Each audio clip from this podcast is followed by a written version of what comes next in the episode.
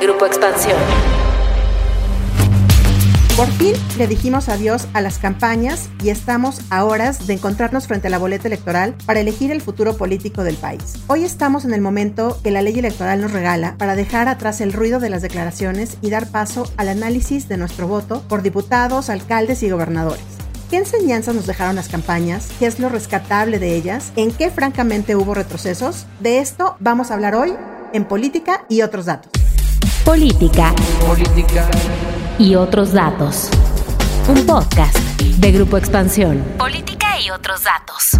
Decirle a todos los mexicanos que hay que participar, que hay que salir a votar y hay que votar, hay que participar. Hoy es jueves 3 de junio, yo soy María Ibarra, editora política de Expansión y le damos la bienvenida a este nuevo episodio de Política y otros datos. Y por acá ya se encuentran nuestros analistas políticos y columnistas de expansión, Viri Ríos y Carlos Bravo, regidor. ¿Cómo están? Hola Mariel, muy bien, gracias. Feliz jueves de Política y otros datos. Pues sí, estamos a horas de la jornada electoral a la que hemos puesto toda nuestra atención en las últimas semanas y en la que están puestos pues los ojos de buena parte del país. Tal vez porque como dice Jorge Latorre, experto anticorrupción, de pronto le hemos puesto a esta elección una suerte de carga refundacional o definitoria para el país. Nunca antes en la historia del país tantos cargos se han disputado en las urnas como va a ocurrir el próximo 6 de junio. Aunque lo cierto es que pasando este ruido, los problemas pues del país se irán ahí. Pero como quiera, decíamos que estamos en el momento de la reflexión para saber qué opción marcaremos este domingo en nuestra boleta.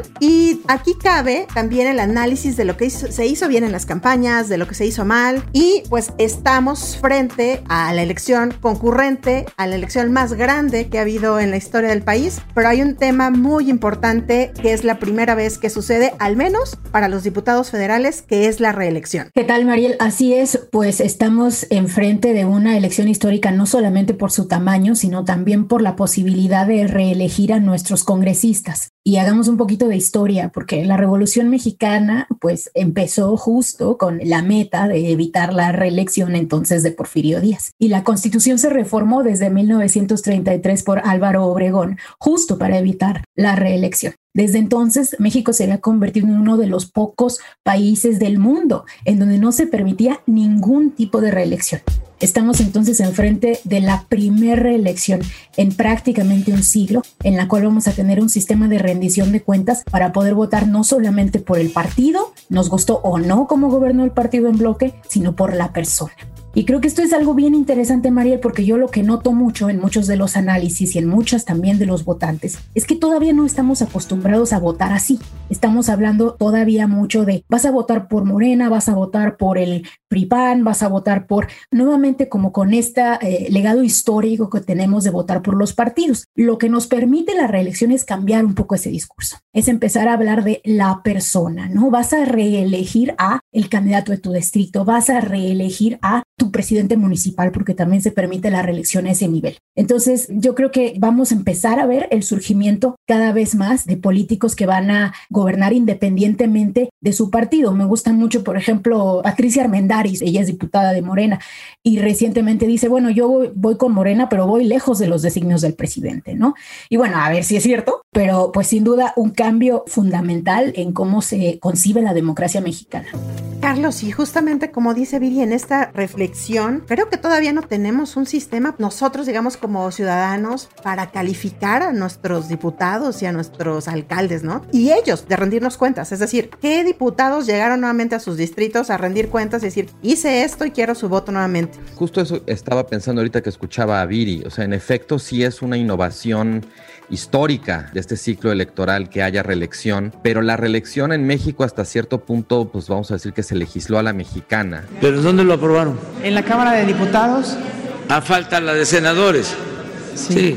Hay, nada más todo lo que es uso de dinero del pueblo para propósitos electorales se debe de evitar. Porque al no haber elecciones primarias, por ejemplo, en, los, en las campañas internas dentro de los partidos y al conservar en buena medida las dirigencias, el control sobre quién puede o quién no puede presentarse a reelección, pues eso nos impide de alguna manera, vamos a decirle así, sacarle todo el jugo que se le podría sacar a la reelección. Como decía Viri, una de las cosas interesantes de la reelección es que crea la posibilidad de un vínculo más directo entre los votantes y los candidatos o las candidatas que pueden ir a buscar el voto nuevamente de los electores independientemente de las grillas dentro de los partidos. Pero por la forma en que se legisló esto en México y al no haber primarias obligatorias, pues las dirigencias partidistas siguen teniendo mucho control sobre ese proceso y eso impide de alguna manera pues que los electores podamos justamente como decías tú utilizar el mecanismo de la reelección como una forma de obligar a los candidatos a rendir cuentas sobre lo que hicieron. Ahora, yo creo que es muy importante también, continuando con este tema de las concurrentes y las innovaciones, pues sí, las elecciones concurrentes, una de las expectativas que han generado es que tengamos una participación récord para una elección intermedia. Normalmente las intermedias suelen tener niveles de abstencionismo mayor, porque pues sí, el entusiasmo, digamos, no la euforia electoral, pues nunca es tan grande como en la presidencial, que está además como muy personalizada la competencia. Pero en este ¿Tú caso... ¿Crees que con estos concurrentes se pueda tener mayor participación? Sí. Y sobre todo por la tensión que hemos tenido. Bueno, creo, creo que hay fuerzas a favor y en contra, ¿no? Por un lado, pues está la pandemia, por otro lado está la violencia, ¿no? Por otro lado, es una elección intermedia, esas serían tres fuerzas, digamos, que tenderían a deprimir la participación, pero por el otro lado, pues está también que hay muchos puestos políticos en juego, creo que se está viviendo con mucha intensidad, hay mucha polarización, digamos, incluso pues los dos grandes actores políticos son dos coaliciones, una pro y una anti López Obrador, creo que también son fuerzas que van a estimular la participación. Y entonces, bueno, pues sí pod podríamos estar ante el caso de una elección donde hubiera relativamente poco abstencionismo comparado con elecciones intermedias anteriores. ¿no? Y eso siempre, yo creo que eso, independientemente del resultado, que tengamos altos porcentajes de participación, siempre es una buena noticia. ¿no? Pero Viri, vamos a platicar un poco de las cosas buenas que nos dejaron también esta elección y las cosas únicas. ¿Qué es lo rescatable de este proceso electoral? Creo que una de las cosas más rescatables es la cantidad de mujeres candidatas que tenemos con posibilidad de ganar. A ver, nuevamente haciendo un poco de historia, las mujeres en México pudieron ser candidatas en 1955. Entonces llevamos más o menos medio siglo de poder ser candidatas. Pero solamente hemos tenido en toda la historia de México ocho gobernadoras. Y solamente estas ocho gobernadoras se han concentrado en seis estados importante mencionar, íbamos a tener una novena gobernadora en Puebla, no sé si recuerden, la esposa de Rafael Moreno Valle, pero fallece justo ya siendo gobernadora electa, sí fallece en un accidente en un helicóptero. Pero bueno, independientemente de eso, hemos tenido ocho solamente. ¿Qué estamos viendo en esta elección? Pues estamos viendo que ese número de gobernadoras probablemente se incremente al menos en el 75%. Tenemos seis estados en donde muy probablemente gane una gobernadora.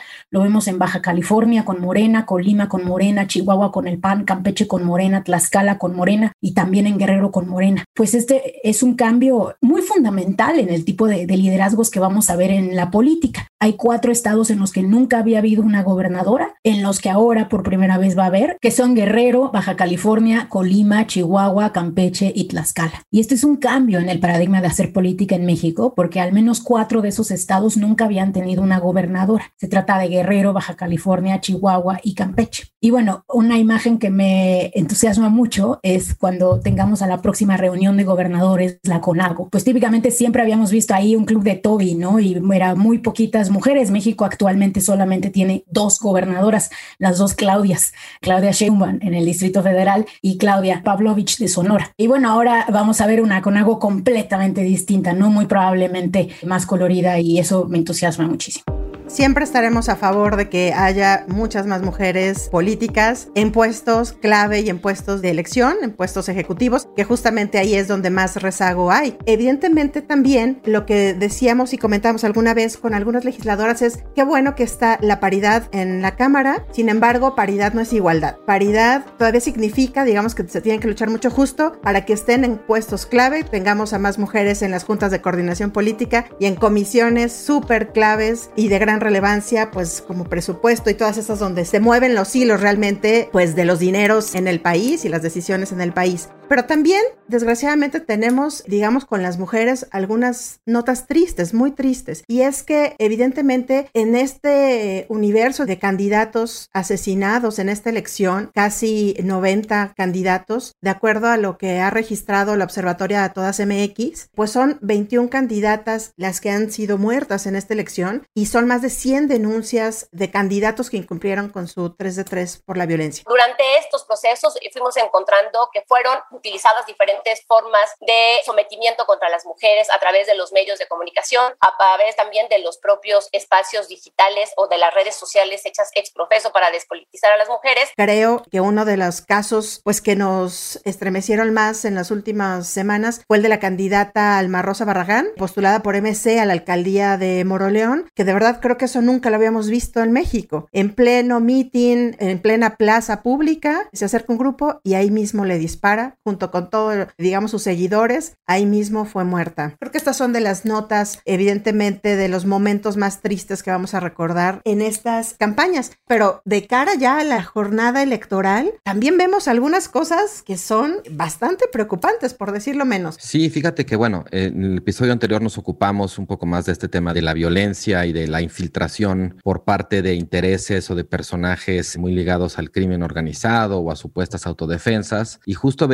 el día de ayer una noticia que creo que vale la pena destacar, que es la formación de estos supuestos grupos de autodefensa electoral. Hubo una presentación del partido Redes Sociales Progresistas donde se presentó a este grupo que se denomina a sí mismo los mastines. Este grupo mastines se presenta a la opinión pública como defensores de la democracia no como grupo de choque. Y que bueno, pues que dicen que ellos están hartos de denunciar la compra o la coacción de voto y que no se haga nada y pues ya un poco van a pasar, digamos, a lo que es, normalmente se denomina la acción directa. Y pues sí, son un grupo, digamos, que están todos como rapados y utilizan como estas camisas así de tirantitos. Y lo que dicen es que van a, van a hacer de alguna manera como justicia por su propia mano, tratando de defender el voto. Y desde luego, pues esto es preocupante. Por un lado, digamos, uno puede decir, pues, ¿qué están viendo que puede pasar que se organizan y por el otro es, bueno, y de estos supuestos cuidadores del voto, ¿quién nos va a cuidar? Es muy delicado. También hay otra noticia en el caso de Nuevo León, de la candidatura de Samuel García, que organizó una cosa llamada la defensa matona del voto. Esto tiene una larga tradición en México. Antes se les conocía como grupos porriles o de porros. Y pues no, la verdad no es una buena señal. Esperemos que quede, digamos, a nivel anecdótico. Pero pues no, no es una buena señal que pocos días antes de la elección empiecen a surgir como este tipo de grupos de acción directa, supuestos autodefensas o personas que quieren quieren cuidar el voto porque pues es muy fácil que las cosas se salgan de control o empiecen a hacer cosas como contrarias a las que están diciendo. Habrá que estar pues muy pendientes y muy alertas en la jornada del domingo, ¿no?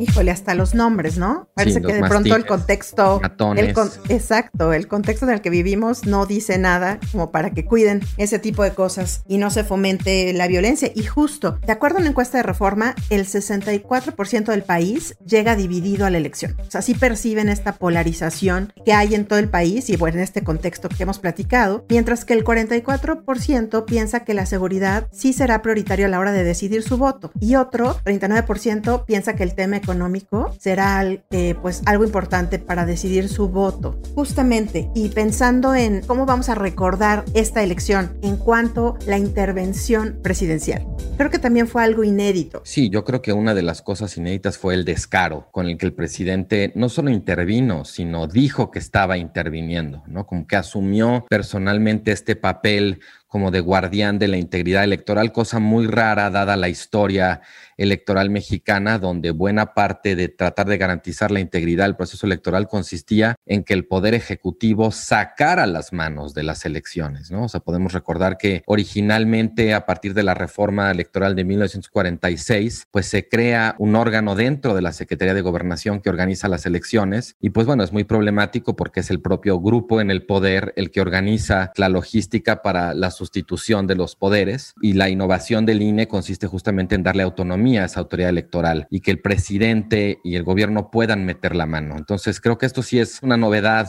pues en un mal sentido, porque además, obviamente, pues el presidente no está en la boleta, pero vaya que ha estado en la campaña y vaya que va a estar, esto, digamos, no me parece que esté yo diciendo nada que no esté ya, digamos, muy sobre la mesa, el presidente también va a estar muy metido en el conflicto postelectoral. ¿No? Entonces sí, eso la verdad, pues es una mala señal y creo que sí es un retroceso. Ciertamente no viene de ahorita el pleito del presidente con el INE, pero sí creo que es una señal de alerta y bueno, pues la institucionalidad democrática se pone a prueba en ese sentido como nunca antes, ¿no? Oigan, y yo quiero poner aquí en la mesa un tema de algo que creímos que ya habíamos ganado. Las elecciones pasadas, 2015-2018, creímos que ya habíamos dado una batalla a favor de la transparencia y de la rendición de cuentas. Y entonces hubo iniciativas geniales como esta del 3 de 3, en donde de verdad se veía mal que un candidato no se sumara a estas iniciativas y no pusiera sobre la mesa su declaración patrimonial de intereses y fiscal, ¿no? Ciertamente no es una obligación legal, pero todos vamos a estar mucho más tranquilas, mucho más tranquilos si sabemos que contamos con ustedes, si sabemos que están dispuestos a ser parte de la transparencia y la rendición de cuentas desde antes siquiera de asumir el cargo. Pero ¿qué pasó en esta elección? Como que la transparencia y la rendición de cuentas se olvidó en ese sentido y son de verdad poquísimos, muy pocos los candidatos que se han sumado a esta iniciativa. Viri, ¿cómo has visto esta iniciativa? Pues ¿qué pasó? ¿Se murió? ¿Se olvidó completamente? Así es, Mariel, pues muy desangelada. Lo que estamos viendo es que de 213 legisladores que están buscando la reelección, solamente 7 presentaron su 3 de 3. Si nos vamos a ver la totalidad de los candidatos, solamente el 18% presentaron su 3 de 3, o sea, ni siquiera uno de cada cinco, cuando anteriormente, pues en elecciones pasadas, como dices, era prácticamente la totalidad.